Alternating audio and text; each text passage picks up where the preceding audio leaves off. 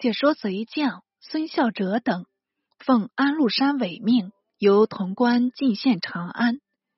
崔光远、边令成等开门纳贼，孝哲入都，收捕非主皇孙数十人，及百官内侍宫女数百人，悉数求系。乃遣人持报禄山，禄山大喜，遣张通儒为西京留守，仍命崔光远。为京兆尹，是安中顺率兵屯苑中，归孝哲节制，并特授孝哲二札：一是唐氏大臣，若肯归降，当酌量授官；二是查明杨贵妃兄妹下落，若得收捕，立送洛阳。这二札去后，隔日即得复报，唐故相陈希烈。及张军、张继等一律投诚。杨氏家眷自贵妃国中以下，统在马尾驿伏诛。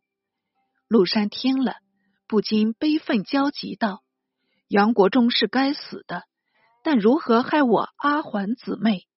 我此来夺了长安，瞒你将他姊妹数人进行冲入后方，比我得。”抗议取乐，不易将他屠戮，此恨何时得消呢？又呼吁着爱子庆宗前被赐死，一发愤怒，遂传命孝哲，除陈希烈、张军兄弟已经投降，应急令来洛授官外，所有在京皇亲国戚，无论皇子皇孙、郡主县主。及驸马、骏马等西行处斩，致祭爱子庆宗。孝哲本是一个杀星，既接陆山命令，遂把居住的非主皇孙，并搜得驸马、骏马数人，同迁至崇仁坊，设起安庆宗灵位，将非主等人一一剖心致祭，惨无人道。再把杨国忠、高力士余党捉一个杀一个，还有王公将相护驾出奔，留有家眷在京进行补录，连襁褓婴儿也杀得一个不留。这场惨劫，统是杨氏一门酿成，一面掠取左藏，得了许多金帛，大为满意，因日夕纵酒。不愿西出，陆山命陈希烈、张军、张继并为同行张氏，自己也无心西进，乐得居住东京，自情声色，图个眼前快活。所以玄宗父子一西一北安然过去，并没有什么追兵，大失幸事。陆山且想着那梨园子弟教访月宫。及寻相吴马等物，前时曾供奉玄宗，此时正好取至洛阳，自备玩赏。因即遣使至长安，领孝者等如数取到。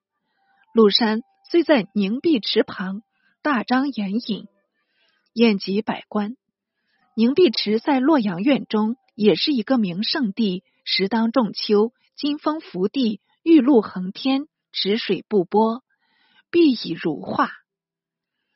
陆山兴高采烈，居然服了衮冕，由文武官员拥至席间，高居上座。庆绪、庆恩两子侍坐两旁，各官员左右分席，依次坐下。先命乐工大吹大鼓，奏过一番军乐，然后摇礼上陈，飞觞痛饮。陆山连进数大功，乃令各乐工各自奏祭。于是凤箫、龙笛、象管、鸾声、金钟、玉磬、羯鼓、琵琶、箜篌、方响、手拍等一齐发声，或吹或弹，或敲或击，真是个繁音如节，悦耳动人。陆山用柱击案道。奏得好，奏得好，恐怕是对牛弹琴。各官员趁势共娱，起坐说道：“臣等想天宝皇帝，不知费着多少心力教成此曲，今日却留于主上受用，这真是鸿福齐天呢。”反衬雷海清之骂，陆山先然笑道：“我当年入宫试验，也曾听过好几次雅乐。”只是前番尚受拘束，不比今日这般快意。可惜李三郎有美人陪着，我却还不及他呢。各官员又道：“主上要选美人儿，很是容易。况且段娘娘德容兼备，也是一个贤内助，比那杨家姊妹更好的多了。”陆山摇手道：“未必，未必。”看官听着，陆山婢妾段氏颇有姿色，为陆山所宠爱。少子庆恩便是段氏所出，因此各为官乐得奉承。差此数语，无非为下文浮现。陆山语虽如此，心中却是甚喜，便要梨园子弟及舞马驯象等相继歌舞。莫听得一片气声传入耳中，不由得惊讶道：“何处来的哭声？”言未已，竟有一人大哭起来。陆山怒甚，便令魏军当场查明。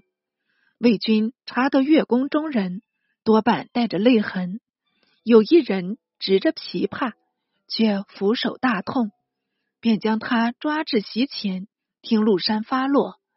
陆山张目道：“朕在此开太平盛宴，你这月宫敢无故啼哭，真正可恶。”那月宫竟抗声道：“安禄山，你本是师机边将，罪应斩首。幸蒙圣恩赦宥，拜将封王。你不思报效朝廷，反敢称兵作乱，屠戮神经，逼迁圣驾。”眼见得恶贯满盈，不日就遭天禄了，还说什么太平筵宴？说罢，将手中的琵琶掷将过去，当被陆山亲军一格，砰然落地。那月宫向西再哭，已被那魏军缚住，用刀乱砍，霎时间血肉模糊，肢体解散，把一个大唐忠魂送入地府中去了。看官道：“此人何名？原来就是雷海清。”画龙点睛。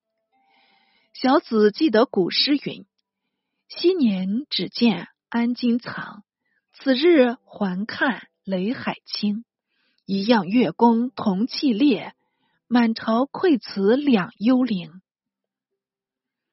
雷海清即被杀死，陆山尚怒气未息，竟愤然起坐。大踏步走出去了，各位官扫兴而散。当时感动了一个文士，也赋诗致道云：“万古伤心生野烟，百官何日在朝天？秋槐叶落空宫里，凝碧池头奏管弦。”欲知此诗为何人所作，是看下回便知。肃宗。未奉复命，继而即位。后来宋儒多言辞驳斥，为其成威篡位，以子叛父。禹虽未免太过，但肃宗亦未免太急。灵武之与剑南往返不过两月，何武因裴冕、杜鸿渐等之劝进，前时请命。待策四位，况玄宗出发马尾，已有传位之言。不过因途次仓促，未曾决定。彼时若秉命而行，当然允准。即一二月间之时期，竟不及待也。况古来赐君承统，大都月岁改元，肃宗草率即位，即改称。至德元年而入蜀之时，迟迟后发，是其居心之贱切，不问可知。纲目直书即位，本回借特殊称尊，事无复也。雷海清一月宫耳，长安知县不闻有一烈士，独海清奋不顾身，甘心殉国，忠肝义胆，自足千古，宁得以月公少之也。《唐书忠义传》。置诸不录，实为一大缺文。得此篇以张直，即庶族扬名，而是后语。闻者于此等处着眼，方不负著书人苦心。